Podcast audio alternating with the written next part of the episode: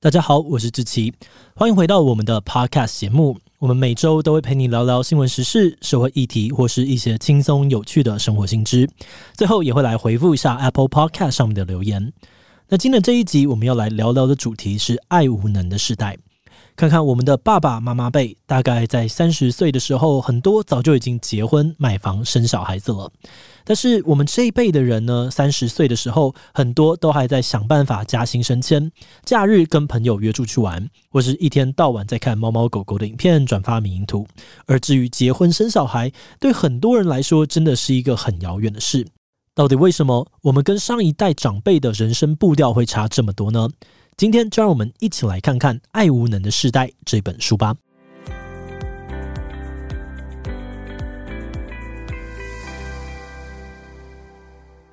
当我们谈到现代人晚婚晚生、不婚不生的现象时，大家很直觉的会联想到经济因素，觉得主要是因为薪水很低、工时很长、买不起房子，连养活自己都很辛苦了，哪有多余的心力去谈恋爱，甚至是结婚生小孩？不过，我们这集要介绍的这本书《爱无能的世代》却提出了不同的观点。这本书的作者认为，对我们这一代的人来说，工作跟生活的界限很难区分。除了是因为劳动环境血汗、竞争环境激烈之外，更是因为大家比起以前更想要追求自我实现，想要成为一个更好版本的自己。作者从自己跟身边朋友的生活当中观察到，说，当大家都忙着追求完美的自己的时候，却意外地渐渐失去了爱别人，或者说是经营关系的能力。大家觉得这个说法有道理吗？今天的这一集就让我们跟大家一起来看看作者到底是怎么观察，又是怎么得出这个结论的吧。那在介绍这本书的内容之前，我们可以先来简单了解一下作者 Michael Nest 写这本书的契机。《爱无能的世代》这本书是源自于 Nest 在二零一五年发表的一篇爆红文章，文章的名字叫做《无能维持关系的一代》。这篇文章在网络上面发表之后，当天晚上的点阅数多到让网站直接挂掉，逼得网站负责人马上紧急的购买伺服器来支援。而在短短的一周之内，这篇文章就累积了百万的点阅，也捧红了当年四十岁的作家 Michael Nast。Nast 在德国的东柏林出生跟长大，曾经当过广告代理公司的艺术总监，但在三十岁的时候，他决定开始写专栏，不久就成为专职作家。而在文章一炮而红之后，Nest 集结了自己的专栏文章，出版了《爱无能的世代》这本书。那就跟那篇爆红文一样，这本书直接登上了畅销榜第一，热卖超过二十万本，甚至还被选入了法国教科书，被改编成电影。而这篇掀起旋风的文章到底说了什么呢？在文章里面，作者 Nest 指出说，现代人之所以会爱无能，不知道怎么去爱，最大的关键是因为我们过度想要追求独特完美的自我。相较于父母辈，我们这一代人在三十岁左右的时候，可能会觉得结婚生小孩还太早，而且我们这个世代非常非常的看重工作，我们的生活不再是像父母那样子能够很明确的切分上下班时间。以前的人上班认真工作，下班就是自己的时间，但现在因为通讯软体很方便，就算下班了，可能也要随时回工作的讯息。另外，在找工作的时候，上一辈的人可能比较在乎薪资福利，但我们这一代的人，除了薪资之外，也比较在乎这个产业自己喜不喜欢，公司价值观跟同事合不合得来等等。一份工作代表的不再只是职业温饱，更是一种自我实现。作者就举例说，他有一位三十二岁的记者朋友，就常常被前女友抱怨说，虽然两个人号称在交往哦，但这个记者朋友生活的样子，却还是跟以前单身的时候一样，好像不太在乎女友的需求。而后来，这个朋友也坦诚说，没错，工作跟自我对他来说就是比女朋友重要，他也不想要把时间浪费在吵架上，所以后来就选择直接分手。作者认为，哦，这个故事反映出很多人就是想要一直往前冲，而在追求自我的路上，不想要被关系绊住。一旦在关系里面有了矛盾，产生一点小冲突，就会觉得自己被拖累，觉得这不是我想要的。而且这些人的心里面可能还会想说：啊，这个世界一定会有更适合我的人吧？这个不好，那就不要忍耐了。于是，比起跟伴侣一起想办法尝试改善解决问题，大家可能更倾向选择干脆直接放弃，不要浪费彼此的时间。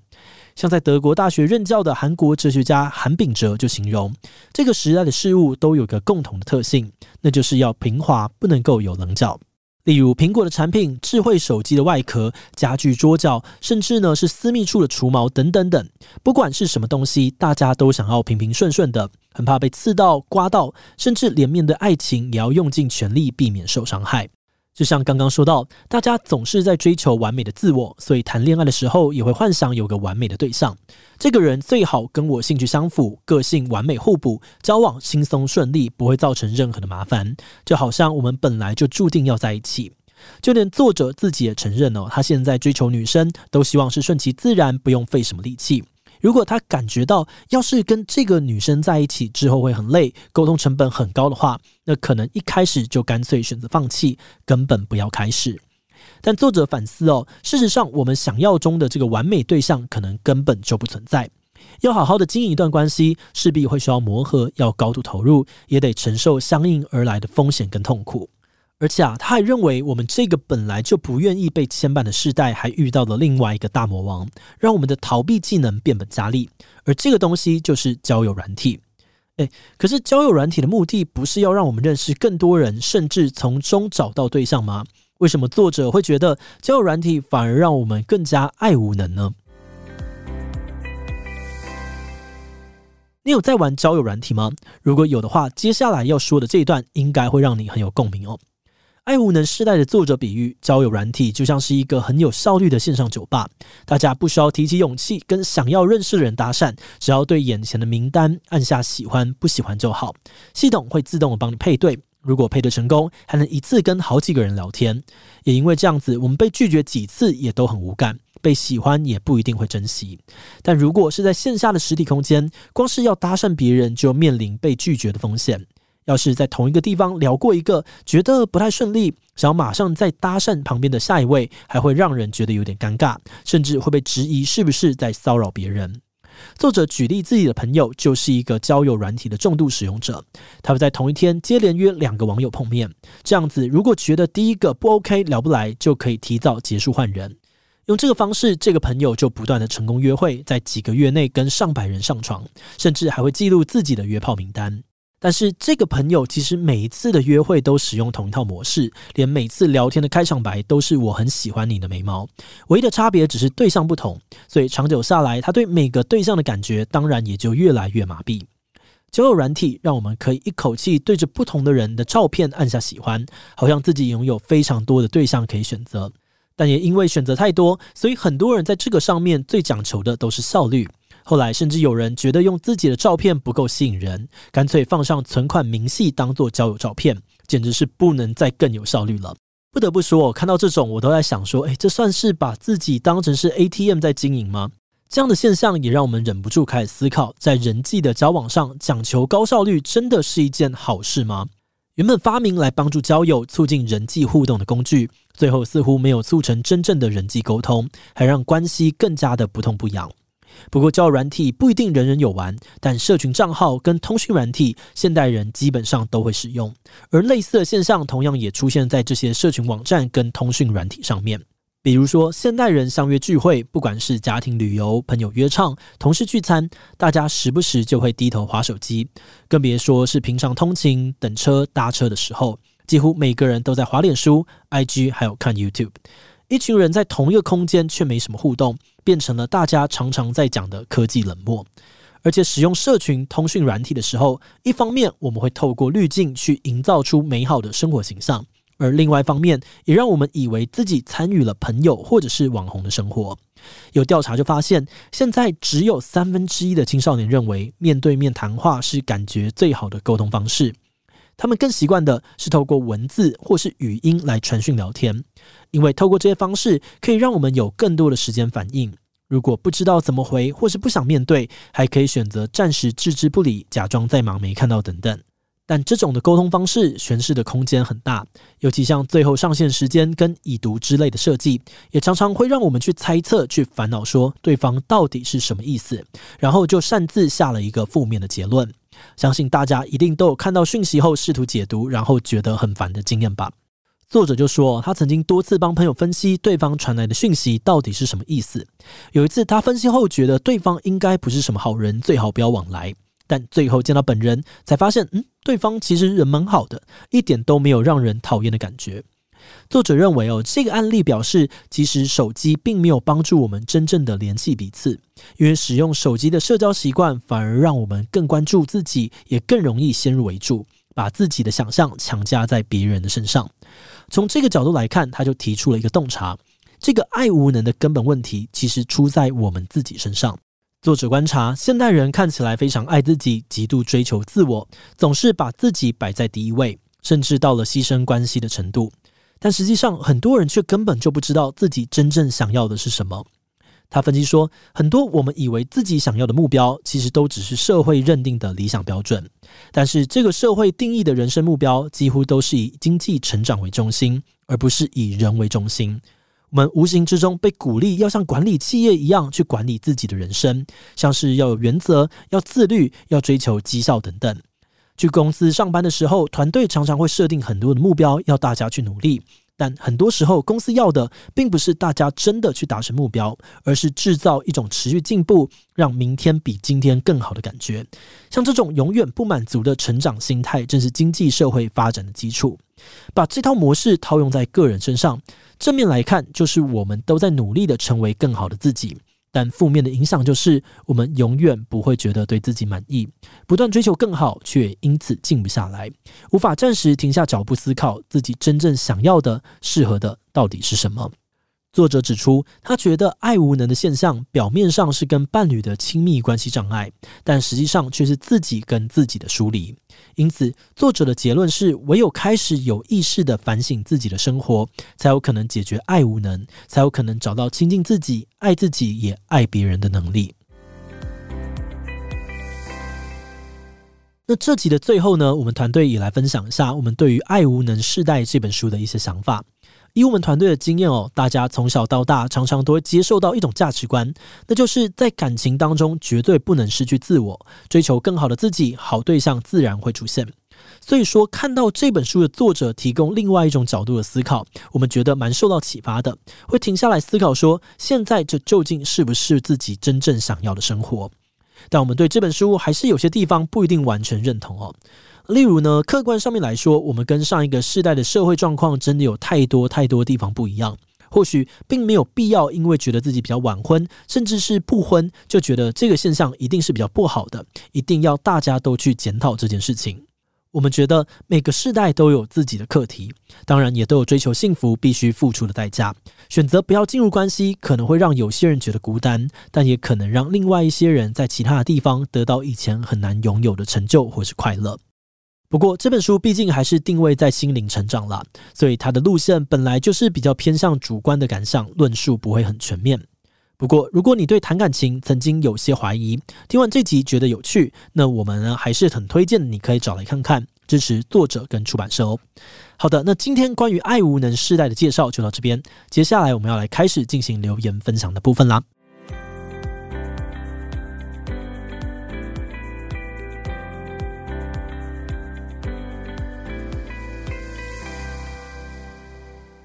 接下来的这个留言分享部分很简单哦，只要你有帮我们的节目在 Apple Podcast 上面留五星留言，那你的留言内容就有机会被我们团队选中，然后就可以在这里被分享，还有得到我们的回复。好的，那第一则留言的听众呢是 Darscott。